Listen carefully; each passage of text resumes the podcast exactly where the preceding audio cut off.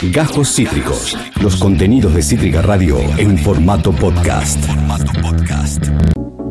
Estamos ahora mismo conectados con Sebastián Dagrosa Oquita. Él es integrante de Politólogos al Whisky y ha sacado a la luz un tremendo newsletter titulado Saque Mundial. Sebastián, acá Esteban Chacho, bienvenido a todas las tormentas juntas. ¿Cómo te va? Buenas tardes. Estoy, está, está, al toque. Eh, creo que la escucho a Tuti y no escucho a, a Sebastián. Sebas, eh, te, te- te escuchamos, no te podemos escuchar la voz. Eh, Eh, a- a- ahí te escuchamos. ¿sí ¿Me escuchas? Perfecto, Sebastián, ¿cómo te va? Bienvenido. ¿Qué tal, Esteban? Un gusto saludarte. Encantado. Eh, primero, felicitaciones. Siempre contamos. Politólogos al Whisky es un sitio eh, académico, periodístico, comunicacional, politologosalwhisky.com, en donde hay un newsletter que sale eh, con diferentes mentes detrás. En tu caso, los días lunes, con el saque mundial, saque con K, que tiene que ver un poco con, con tus orígenes, ¿no? La, la milenaria bebida japonesa.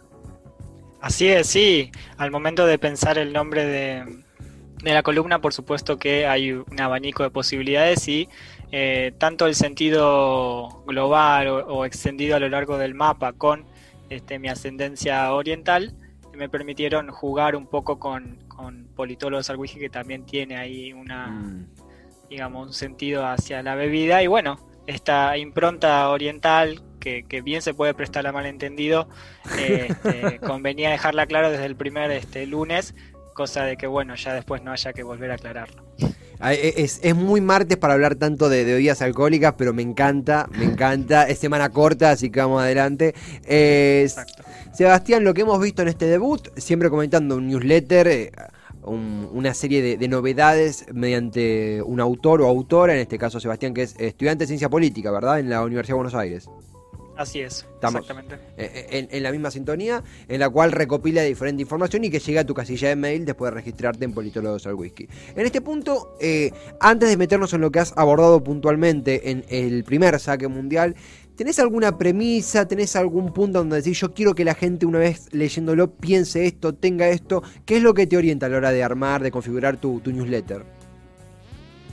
Bueno, en principio, digamos, no, no hay un horizonte que a mí eh, hoy me tenga más detenido en alguna región particular del mundo, más sí, digamos, algunas temáticas que sí que pueden englobar este, preocupaciones de la agenda internacional, como pueden ser el medio ambiente o la discusión por la representación política de la mujer, o bueno, algunas algunos este, conmemoraciones que también pueden ser como el caso de la, del primer este, news, como es el caso del centenario del Partido Comunista Chino, pero digamos que mi intención es traer a, a Raconto eh, varios temas o algunos temas puntuales que sí que sean movilizantes y, y bueno, nada, este, no dejen de, de- de estar en la lupa de, de la, la persona promedio que quizás no está tan vinculada a la disciplina. Uno, digamos, asume por lo general que uno que, que hay conceptos que se dan por entendido, pero cuando uno lo baja a tierra, digamos, hay cuestiones que no están de más aclarar y este, poner este, en el horizonte de- de- del común. Y eso también es importante dejarlo en claro porque, bueno, eh, los sucesos son complejos, son dinámicos y hay muchas cosas que quizás este, conviene dejar aclarado. Y, y en eso me propongo yo en traer en unos párrafos, en unas líneas, un lunes por la mañana, este, noticias o novedades que han pasado en el mundo. Sebastián, eh, la verdad lo disfruté mucho leyéndolo, eh, lo recomendamos fuertemente. Hay tres ejes, eh, fue el mes del orgullo, el mes de junio, el centenario del Partido Comunista Chino y la tec tecplomacia, lo digo y espero haberlo pronunciado bien, un, modelo de, de abordaje de las políticas públicas que, ha partido en Dinamarca y que se ha visto acelerado por la pandemia. Eh, justo estuvo Vicky Enríquez la semana pasada, colega nuestra ahí en Politólogos, donde desde lo que es la perspectiva drag queen profundizó en lo que es el mes del orgullo y demás temáticas. Por eso pasaba esto que vos ya mencionabas, que es eh, en otro ángulo el centenario del Partido Comunista Chino. Primero porque partiendo desde el vamos, ¿no? Uno si, si pasa muchas horas para desgaste de la salud propia, ¿no? En Twitter, en ciertos lugares un tanto vagos de información en algunos puntos. La palabra comunista tiene un término y una elasticidad que, bueno, que, ha perdido mucho, mucho el sentido en las redes sociales. Hoy si uno dice me gustaría, no sé, cobrar el aguinaldo, ah, sos comunista, o sea, realmente ha, ha perdido el eje y por suerte estamos más allá de eso, que es el centenario, los 100 años del Partido Comunista de China. En este sentido, justo hoy veía la noticia en diferentes portales. Participó el presidente Alberto Fernández, otros líderes afines a, Xi Jinping. En este punto, ¿cómo se explica la magnitud? ¿Cuánto ha cambiado? ¿Cómo te paras vos a la hora de abordar semejante fenómeno? Bueno, por supuesto que un abordaje histórico de- del centenario del Partido Comunista requeriría un, por poco un, un seminario, pero Total. digamos lo que yo tra- lo que yo traigo, digamos en el, en el, en el news es eh, la continuidad de resaltar la continuidad de sus fundamentos ideológicos, ¿no? Sobre el cual sus diferentes líderes han este, incorporado ciertos aportes desde la fundación de la República Popular hasta, digamos, en la década del 70 la trascendencia que tuvo Deng Xiaoping y luego Jiang Zemin en lo que se ha conocido como el milagro chino. Obviamente eh, hay un montón de hitos históricos que ha cumplido eh, la República Popular una vez eh, inserta en los organismos internacionales y, y, este, la figura de Xi Jinping como líder este, que asumió en 2012. Pero, digamos, más allá de eso, hoy por hoy este, el, centenario del Partido Comunista Chino permite evidenciar que no solo es uno de los partidos con más afiliados en el mundo, no el mayor porque, digamos, a raíz de una discusión en Twitter se puso en tela de juicio si el Partido Comunista Chino era el más eh, el que tenía más afiliados y luego se comprobó que no, sino que el partido partido indio es el que hoy por hoy tiene este, más afiliados en el mundo y después le siguen, por supuesto, los partidos republicano y demócrata de Estados Unidos. Ajá. Pero, digamos, más que nada, este, haciendo el reconto de lo que se conoció como el milagro chino, creo que si bien tenemos en cuenta que hay atributos como la extensión de su territorio, digamos, la, la extensión de, la agricultura, que ha tenido eh, reformas muy importantes, el Partido Comunista, que hoy por hoy tiene 72 años en gobierno, a partir de 1949, ha, digamos, virado a una mirada eh, no cortoplacista, como podemos asociar las miradas este, por, por nuestra región, sino que tiene una mirada que eh, va más allá de los 20 o 30 años que le siguen a la gestión del gobierno y eso también permite este, crecer de un determinado modo o que el- la esfera gubernamental tenga presencia en las, en las áreas nodales, como pueden ser el sistema educativo, el sistema de salud, incluso también en el desarrollo comercial y por supuesto las relaciones diplomáticas que le ha permitido a China tener este, otro posicionamiento, convertirse hoy por hoy en una superpotencia global y además, este, bueno, también tener ejes conflictivos, tanto en la región como, digamos, en otras regiones como puede ser Latinoamérica y por supuesto eh, con Estados Unidos, no este, faltan las rispideces o algunos temas álgidos que resolver. Hay, una, hay, hay dos frases que a mí me, llamaron muchísimo la atención, que describías en el newsletter. Eh, van 100 años el centenario del Partido Comunista Chino, el propio presidente Fernández participa de, de- de la conmemoración, de, de- no sé si el término es celebración, ¿no? pero sí lo- los eventos que involucran el centenario eh, del Partido Comunista Chino. Digo, esto de, de celebración porque es, tan complejo y tan amplio, mismo lo dijiste, se requiere tanta, tanta, tanta, tanto tiempo y profundidad que, sintetizarlo en una palabra es simplemente imposible. Por eso he tomado dos conceptos que vos mencionaste que, me llamaron muchísimo la atención para entender lo que es el plan de, Xi Jinping, que es la erradicación total de la pobreza extrema en un país inmensamente poblado y la creación de una comunidad global de destino compartido. Eh, a ver, desde la ignorancia pregunto, ¿China busca disputar es- esa hegemonía que, a mente de cualquier obstáculo, sostiene Estados Unidos? ¿O busca crear otro ambiente, un tipo de convivencia con los Estados Unidos a la hora de influir más o menos en el mundo? ¿Eso cómo lo sentís? Yo creo que hoy por hoy China tiene una visión eh, comercial e incluso en materia de inversiones recibidas y también este, lanzadas a, a las diferentes regiones que no se puede este, obviar como una, una posición de soft power, por Mm. decirlo así. Eh, eh, evidentemente hay una intención de extender tanto sus áreas de influencia como su este, predominancia y, y en esta en esta pandemia digamos se ha dejado digamos a entrever que este, tanto por, por las vacunas como por la prestación de materias de insumo o bienes este, a nivel este, de salud son un factor que agranda o extiende la influencia de China en las diferentes áreas geográficas. Y en cuanto también a la cumbre de líderes mundiales sobre el clima o su posicionamiento en el G20, también este, son, este, digamos, son parte del parteaguas de toda la, política diplomática de China que eh, no pretende competir este, a muerte, por decirlo así, con Estados Unidos, pero sí pretende disputarle varias de las áreas este, importantes como pueden ser infraestructura, tecnología, desarrollo científico y tecnológico, que también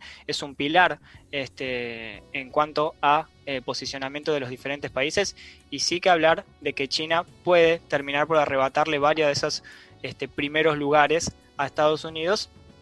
Este, y bueno, este, el, futuro dirá cómo, cómo Estados Unidos también eh, responde a, esta, a este crecimiento que ha sido incesante y que como vos decís también, el, y, yo, y yo menciono en el newsletter, también Puertas Adentro ha consolidado, este, a mí yo anoté un término que digamos es muy importante y es el sentido de identidad que ha generado eh, Puertas Adentro en la población china, que eh, en algunas entrevistas que, vi previo a, escribir el news, es como que el sentido de pertenencia y, la, el, el, conformismo o eh, el estado de felicidad, por tomarlo también entre comillas, es bastante extensivo en todo el territorio. Y eso también, también tiene que ver con un saldo con respecto a la respuesta a eh, la pandemia. Mm. Eh, son todos factores que van, van sumando a que China se consolide este, como superpotencia global. ¿no? la última que te hago respecto a China es que sí, efectivamente hace un año y medio era, era impensado o más que impensado, era imposible conocer cuál iba a ser la situación actual debido a eh, la, aparición de, del COVID-19, el, origen en Wuhan, eh, bueno, todo lo que ya sabemos, una ciudad arrasada que ha vuelto de nuevo, no, no, no sé si, si, te pateó un penal porque no, no va por el lado sanitario esto, pero tengo entendido que hay una, una cuasi normalidad circulando en China, que, los buscaron que los eventos por el centenario se vieran los menos afectados posible por las medidas sanitarias. Eh, de nuevo, podemos incluso charlar en otro momento, pero tengo entendido que la situación busca ser domada casi que totalmente con la información que manejamos, ¿no? Sí, efectivamente. Eh, por algunos medios informativos o incluso algunos eh, influencers que navegan por, por, las diferentes redes sociales, hoy por hoy se puede eh, este, evidenciar que tanto las políticas sanitarias como las diferentes políticas públicas que se dispusieron eh, durante la pandemia en respuesta también a, lo, que tiene que ver con el ámbito económico y, a, también a la recuperación en ese sentido, este, son... discúlpame. No, no, tranquilo, tranquilo. Este, hacen que hoy por hoy China pueda tener una nueva normalidad, como se mm. le decía. No sé si mencionarlo post-pandémico, pero sí este, tanto su desarrollo en cuanto a vacunas y la producción este, eh, de sobreabastecimiento, porque esto es una realidad, también ha producido de manera tal que pueda también ser un foco en, de, emisión a los diferentes países y, eh, que, no tienen los recursos suficientes, pero sí, este, para no irme demasiado de, la, de la cuestión, se puede decir que hoy China sobrelleva una realidad que, está muy cerca a el periodo prepandémico. Estamos en, conversación con Sebastián Dagrosa Oquita. Eh, eh, perdón, eh, lo estoy pronunciando bien. ¿Es de Agrosa o Dagrosa? Dagrosa Oquita, está muy bien pronunciado. Perfecto, gracias. Gracias, Sebastián. Estamos eh, conversando sobre su newsletter, el Saque Mundial. Él forma parte de Politólogos al Whisky y ha estrenado este newsletter el último lunes, en el día de ayer, digo bien, eh, en la plataforma de Politólogos al Whisky. El centenario chino es una de las partes protagonistas eh, del laburo y también está la tecplomacia. puntualmente es algo que cuando lo leía, ¿no? Está esta cosa de un poco pensando en el futuro, un poco pensando en, bueno, en este amague permanente de la tecnología de asumir totalmente el predominio de las políticas públicas, cuando, bueno, en realidad en un país como el nuestro incluso, eh, concebir la tecnología totalizando el uso de política pública es complicado cuando aún la conectividad total es un desafío. Digo, no está garantizada el acceso a una buena Internet en todo el suelo nacional. Es una enorme cuenta pendiente, pero estamos convencidos de que, bueno, en el corto plazo esperemos, sea algo solucionado y que la pandemia ha puesto en evidencia esto. En ese sentido, en un país de lo que también se llama primer mundo, ¿no? Más allá de que un término un poco despectivo, pero se le llama primer mundo a Europa, en Dinamarca específicamente, se ha acuñado este término tecplomacia. Eh, ¿En qué lo podemos ver? Esto quiere decir que, por ejemplo, seguridad, informática, políticas públicas conectadas con una tecnología más profunda. ¿Cómo, cómo se mete en la cotidianidad la tecplomacia? Bueno, digamos, eh, hoy, es inevitable pensar que los avances eh, en materia tecnológica no inciden en todas las esferas habidas y por haber en nuestra vida cotidiana. Lo vemos desde nuestros teléfonos celulares, las computadoras, hasta, digamos, el diseño de las políticas públicas. Y no es eh, un dato menor que la agenda se ha habido también este, afectada en este sentido. Y, los gobiernos, eh, tanto por la relación público-privada, tanto por eh, también apuntar, bueno, los países del primer mundo en, categoría como diferencial, pero también los países de alcance medio y los países en, vías de desarrollo, como es el nuestro, también eh, optan por tener en cuenta. Y la Argentina, digamos, tiene un montón de, aristas en materia de defensa eh, de ciberseguridad, este, dicho el término, o en seguridad informática que son, están consideradas como avanzadas para un país en vías de desarrollo, lo cual es un dato no menor. Ahora bien, la tecplomacia tiene este, incidencia en todas las nuevas tecnologías como son la inteligencia artificial, la incidencia del Big Data, e Internet de las Cosas y esto este, afecta también el modo en que los actores que tienen eh, incidencia en el proceso de toma de decisiones este, se vean, como se dice, eh, afectados. Por lo cual, digamos, Dinamarca y otros países han tomado la decisión de destinarle, digamos, eh, actores puntualmente designados para este, interactuar con eh, las empresas privadas. Por eso se habla de que haya embajadores este, diplomáticos en el Silicon Valley, por ejemplo, mm. donde este, se podría llegar a acordar medidas que luego eh, impacten en eh, las políticas públicas de los países. En este sentido, digamos, la cultivación de, como yo digo, un mutuo entendimiento entre las empresas privadas y las empresas eh, estatales y, los gobiernos detrás de esto puede conllevar a que haya eh, nuevas decisiones que optimicen eh, las interacciones de los actores que intervienen en este proceso. Vos sabés, Sebastián, ya que mencionabas el caso argentino, eh, hubo muchas políticas públicas destinadas a eso, tengo entendido, a fortalecer el, empleo de, eh, de la seguridad, tanto seguridad informática, pero también lo que es la tecnología en la cotidianidad. Obviamente que, bueno, vos ponías una frase esto de la pandemia le puso un nitro a todo esto, porque de repente nuestra vida, desde comprar un paquete de galletitas hasta estudiar o laburar, pasó por el celular, pasó por la computadora, no había forma de escaparse por, bueno, por la tragedia que estamos atravesando, que es la, pandemia que, como indica su nombre, afecta a todo el mundo. En este sentido, eh, también pensaba, te corro un toque de eje, pero hay un tema que incluso lo debatimos acá, que era eh, esto de las computadoras otorgadas desde el gobierno como política pública, a partir de, bueno, del evento con con, la vicepresidenta Cristina Fernández Kirchner, elegante, sido este debate que celebramos mucho, que es la introducción de computadoras a, chicos de edad de secundaria, si mal no tengo entendido, eh, para eh, el estímulo educativo y para el estímulo creativo también.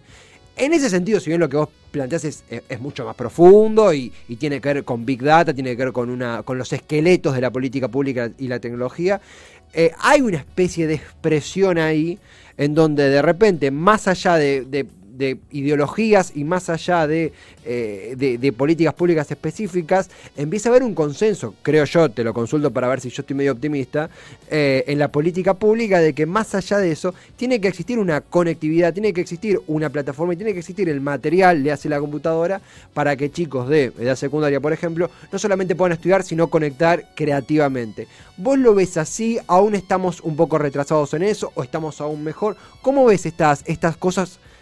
Que aparecen en escena y que de repente convocan al debate público? Bueno, este, se, podría abordar de diferentes este, aristas. Mm. Por un lado, sí, eh, lo que mencionabas vos como, como consenso, se podría ver desde el punto de vista de que haya, de que haya una política de Estado que destine esta, este punto trascendental de este, la, la interacción de los estudiantes, del estudiantado en general, mm. eh, a nivel secundario y a nivel primario también, ¿por qué no? con este, los medios eh, electrónicos, eh, llámese en este caso computadora. Pero en parte esto también se ve potenciado, si queremos, por el de- cómo se ha destinado eh, las inversiones a las telecomunicaciones. Y acá vamos, acá retomo el punto de la conectividad, que es un factor indispensable si queremos pensar en eh, cómo los chicos y las chicas que, que están en instancias de educación primaria, secundaria y también superior pueden mantener este, el aprendizaje por medios digitales. Y yo creo que acá sí hay un foco importante por el cual hoy, por hoy todo se ha remitido al contacto con una pantalla. Por ende, digamos, es eh, indispensable que desde, desde los gobiernos, no solo el nuestro, pero bueno, podemos pensarlo en el nuestro, que digamos arrojó, según diferentes estudios que se han este, publicado entre el año pasado y este año, ciertos eh, porcentajes de desigualdad con respecto al centro del país, donde nos ubicamos nosotros, por supuesto, esto es eh, la provincia, la ciudad este, y las provincias más eh, populosas como son Córdoba, Santa Fe, Claro. y con respecto a las provincias que se encuentran distribuidas a lo largo del país, que no tienen este porcentaje tan alto de conectividad eh, cuando se trata del ingreso a la educación y también eh, repercute in- inevitablemente en otros ámbitos de la vida, hecho por el cual, en la medida de que este, el porcentaje de conectividad se equipare a lo largo y a lo ancho de este extenso y hermoso país que tenemos, eso también va a impactar en eh, el crecimiento eh, del, del aprendizaje y de las herramientas que los chicos y las chicas puedan, eh, de, los cuales puedan disponer. Es, algo apasionante realmente, esto, diplomacia tecnológica, tecplomacia, obviamente lo, lo situamos en un, en un ejemplo muy terrenal para nosotros, eh, también es muy, muy es imprescindible lo que mencionás respecto a la conectividad como la piedra angular para disparar en nuestro país la, la esto parte de Dinamarca, en donde desconozco, no tengo datos sobre lo que es la, la política de conectividad, pero imagino hasta por una cuestión geográfica, una cuestión de, eh, de, superficie y población, debe tener un abordaje completamente diferente al nuestro y otro tipo de asimetrías. Eh, Sebastián, eh, la verdad que recomendar fuertemente lo que haces en Saque Mundial, es muy difícil, doy fe, tocar tres temas diferentes con, en el espacio que, que Newsletter, que obviamente es un espacio universalmente limitado, porque un newsletter suele ser algo eh, más al botín, ¿no? más, directo. eh, tocar tres temas diferentes y aún así lograr la curiosidad, o sea, amén de la profundidad, lograr la curiosidad en quien lee, que creo que es eh, por donde pasa el éxito de un newsletter. En ese punto, si hay alguna recomendación, algo que quieras compartir, algo que quieras mencionar, sea tuyo o de algo que estés laburando, para, para compartir con quien escucha. Bueno, eh, si alguna persona que esté escuchando quiere interiorizarse, recomiendo dos libros que estuve leyendo el año pasado y que también eh, tuvieron de, desembocaron en esta, en, esta, cu- en esta curiosidad por la noción de teclomacia. Uno es el libro de Big Data de Walter Sosa Escudero, que tengo acá en mis manos, por supuesto. Y Bien. el segundo libro es eh, un libro que escribió Luciano Galup, que se llama Big Data y Política, que también este, se interioriza en los eh, discursos y cómo afecta el ecosistema comunicacional el desarrollo de las nuevas tecnologías y las nuevas formas de mediación política que hoy por hoy rondan puntualmente en el espacio argentino que como sabemos es un espacio cargado siempre 24/7 de eh, este, mensajes eh, que se prestan a la tergiversación o malinterpretación y, y hacemos uso y creatividad para los memes que siempre disfrutamos. Sí, to- total, total. Y, y agrego algo, pero, pero se me disparó. Primero, nada tan lindo como ver el- lo que nos permite Twitch, que es mostrar la- el, el libro, la portada en pantalla, que es uno de los grandes momentos que tienen la- las columnas. Y, y también, muy probablemente, la, la- somos adultos, ¿no? Creo que, que- tenemos ya unos veintitantos, pero eh, en- cuando tengamos más edad y ya estemos en el mundo adulto de lleno, sin excusas, el- la, la democracia, mismo como la conocemos, va a, requerir- va a tener nuevas necesidades, nuevas formas, nuevas, eh, eh, nuevas simetrías y asimetrías, nuevas matices eh, que vamos a tener que comprender y abordar. Y seguramente atravesada por la Big Data, seguramente atravesada por la ciberseguridad, y irla entendiendo desde el vamos, desde eh, nuestra edad y desde cualquier persona que se acerca, es imprescindible para poder domar el mundo que viene. Acá saluda a Topolino, muy buena columna chicos, es todo mérito de Sebastián, yo solamente leí, acompañé. Sebastián, los lunes saque mundial, ¿verdad?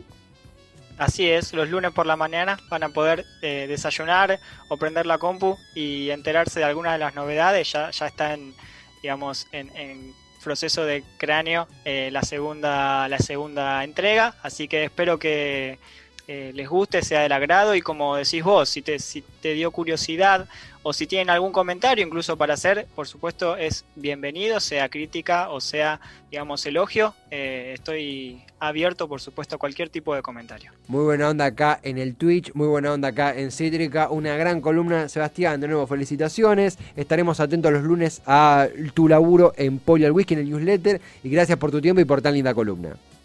No, muchas gracias a vos, Esteban, por el espacio y por eh, los minutos dedicados. Oh, oh, un placer inmenso, abrazo gigante. Sebastián, Sebastián Dagrosa Oquita, estudiante de ciencia política y quien encabeza en Politólogos al Whisky el newsletter Saque Mundial, esa bebida eh, milenaria de la Tierra del Sol naciente del Japón, ahora en formato de información global vía newsletter. Acabas de escuchar Cajos Cítricos. Encontrá los contenidos de Cítrica Radio en formato podcast en Spotify, YouTube o en nuestra página web.